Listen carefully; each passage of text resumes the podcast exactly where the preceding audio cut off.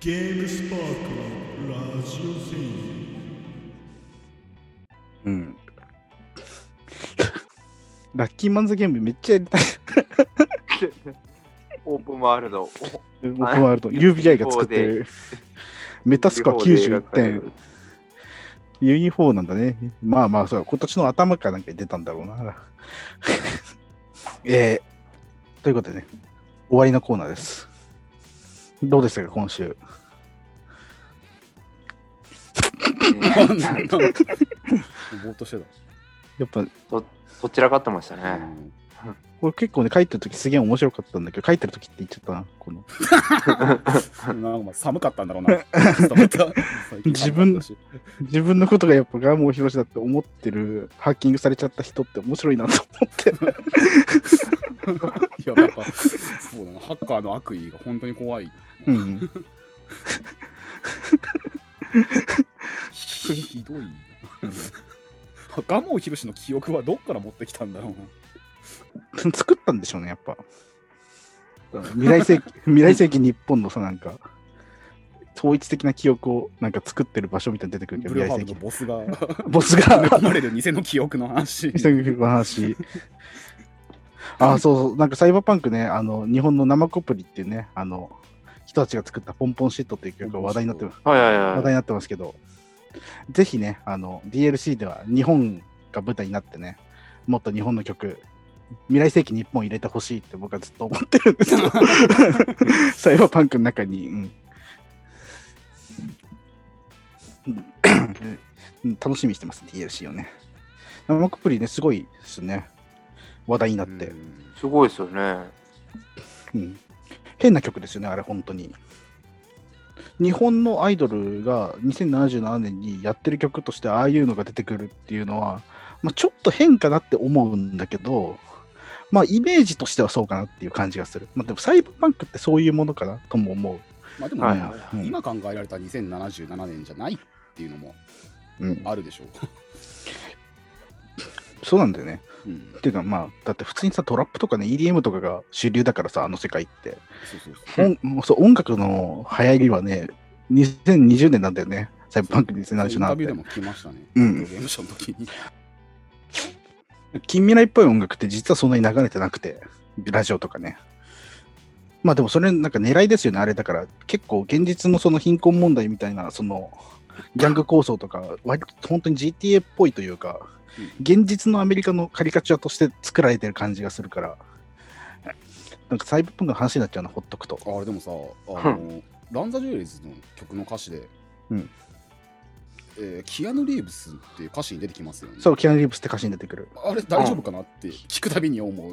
キラーマイクがねあの、ランドジュエルズのあの曲、ね、オープニングのところでかかるからね、ジャッキーとさ、ジャッキーの家に転がり込んで、あ、過ごしたい過ごした1年みたいな、なんか、あそこがすごいシーンなんだけど、うんまあ、まあ、あの、キアヌ・リーブスは、えーっと、ジョニー・シルバーハンドとは別に、サイバーパンク世界にいるらしい、うん、そういうことになる。いるっていう見解らしいですねうん。完全にね、悪ふざけで歌詞にキアヌ・リーブスって入れたんだろうけど、なんか悪ふざけのある仕組みで、 No Save Point はすごい好きな曲ですね。ゲームオブザイヤー音楽賞です。音楽賞。音楽賞。あ、そうだ。そんでね、えっと、ストリームでさ、その、俺ゲームオブザイヤーっていうのちょっとやろうと思ってて、はいはい。それをね、募集できたらいいなと思ってるんだよね、読者に。毎回。うんあ、ででも事前に言えばさすがに来るんじゃないですか。あと、その、これ、まあ、使われるかどうかわかんないけど、ライターの人とかにも聞いて、そんでちょっといくつか賞を作ったんですよ、僕が。はいはいは で、こういう賞があるんで、ちょっと送ってくださいって、ちょっと紹介させていただいていいですか、このラジオの枠を使い。って。あ、どうぞどうぞ。はい。えっ、と、俺ゲームオブザイヤーっていうのをストリームでやろうと思ったスパナマというね。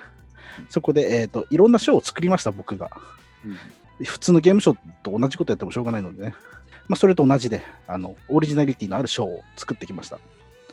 えっ、と、まず、えー何回だったでしょうっていう、話がよくわからなかったゲームが受賞する賞です。これは えっと、僕の候補は、えっ、と、コントロールアルティメットエディションと、ケンタッキールートゼロです、そうね。だね。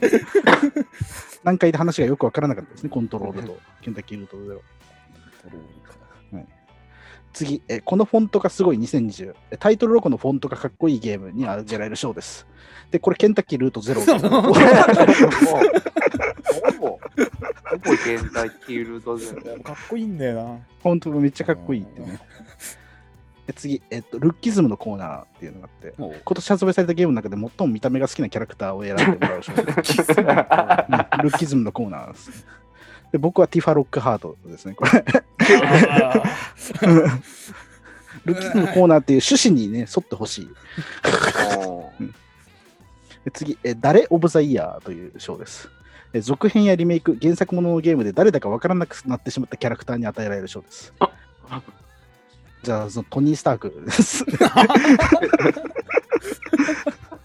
誰だお前っていう感じがすごいする。これ誰？オブザイヤー。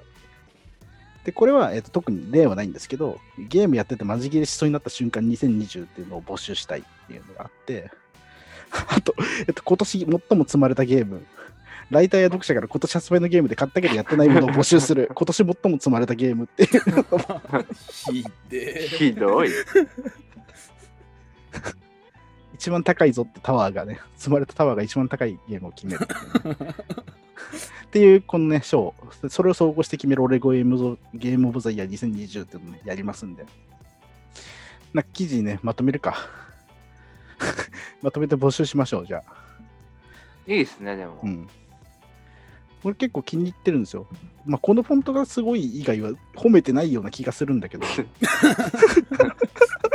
住むのは多分ね、普通に悲しいだろうしね。でも買われてはいるからね。うんルッキズムって名前もルッキズムのコーナー。コーナーにな 見た目が好きなキャラクターやっぱみんなに選んでもらう。でもそれはやっぱだから、俺が、だから選ぶとティファロックハートになるけど、いろんな性別のいろんな人が送ってくるからね。いろんなルッキズムが見れるんじゃないそこで。ルッキズム見本市みたいなんじゃない？俺は見たいか、それ。いいよ、なんか女性の方はね、ツイステのキャラとか送ってきてくれてね。あうん知らんけど、見るから配信中になんか送られてきたやつはね。うん、そういうぶつけ、ぶつけ合いたいルッキズムを。あ会いたい、付き合いたいんだ。ロッキー、うん、うん、うんそうそうそう。うんモンスターボールに入れてルッキズムをね。いけ、ルッキズムっつって。なんだこれ。ルッキズムバトル。何の話だそれ。巨大化するんだ。また行かせるルッキズム。メガルッキズムが。やっぱ敵っぽいな、メガルッキズム。打倒すべき敵っぽいな。メガってつくとやっぱでかいものだから、うん。これね、募集します。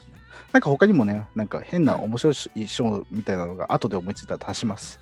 それ募集が少なかったものはしれっと発表しないんで大丈夫です。好きなやつだけ送ってください。やらんでもいいやつだ。そうやるんでもいいやつはね。うん以上です。まあ、告知のコーナーだったね。コーナー終わり。ラジオも以上でいいんじゃないか。なんかいいことあります？え、いいんじゃないですか？終わり方に覇気がなさすぎる。